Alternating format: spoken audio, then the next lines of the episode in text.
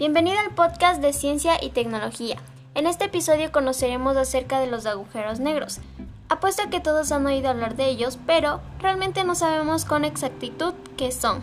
Entonces, comencemos. Para empezar, los agujeros negros en verdad no son agujeros. Sí, no están para nada vacíos. Los agujeros negros contienen la mayor cantidad de materia en el menor espacio que ningún otro objeto del universo. Debido a que son tan compactos, tienen una gran fuerza de gravedad.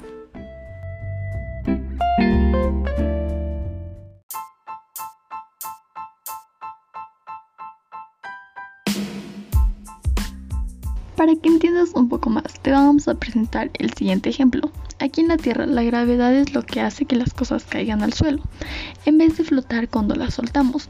La gravedad es lo que medimos cuando nos subimos a una báscula para pesarnos. Tu peso es la cantidad de fuerza que la gravedad de la Tierra ejerce sobre ti.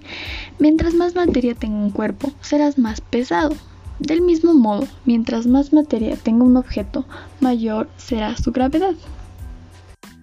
Los agujeros negros se forman en procesos de colapso gravitatorio, que fue ampliamente estudiado a mediados del siglo XX por diversos científicos. Particularmente tenemos a Robert Oppenheimer, Roger Penrose y Stephen Hawking, entre otros científicos. Entonces la pregunta es, ¿cómo se forman estos agujeros negros? Pues bien, un agujero negro es el resultado final de la acción de la gravedad extrema llevada hasta el límite posible.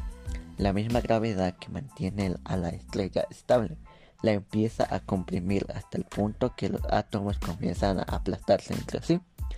Los electrones en órbita se acercan cada vez más al núcleo atómico y acaban fusionándose con los protones, formando más neutrones mediante un proceso. Los científicos realmente desean aprender más sobre los agujeros negros y otros objetos extraños y de gran masa del universo por lo que una misión espacial que está ayudando a hacer esto es un telescopio espacial llamado XMM Newton, que fue lanzado hacia la órbita terrestre en 1999 por la NASA y la Agencia Espacial Europea. El telescopio observa el universo en rayos X de alta energía, un tipo de luz que no podemos ver con nuestros propios ojos. La materia, como el gas y las partículas de polvo, cerca de los agujeros negros libera rayos X, mientras gira a la velocidad de la luz, justo antes de que el agujero negro se la trague. Al observar estos rayos X, el telescopio XMM puede ayudar a los científicos a comprender los agujeros negros y estudiarlos más a fondo.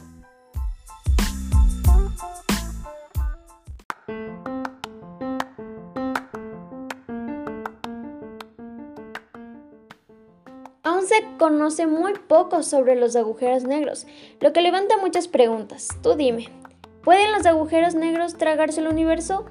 ¿Qué pasaría si absorbe un planeta? Esperamos que este episodio te haya parecido interesante y dicho esto, nos despedimos. Hasta la próxima.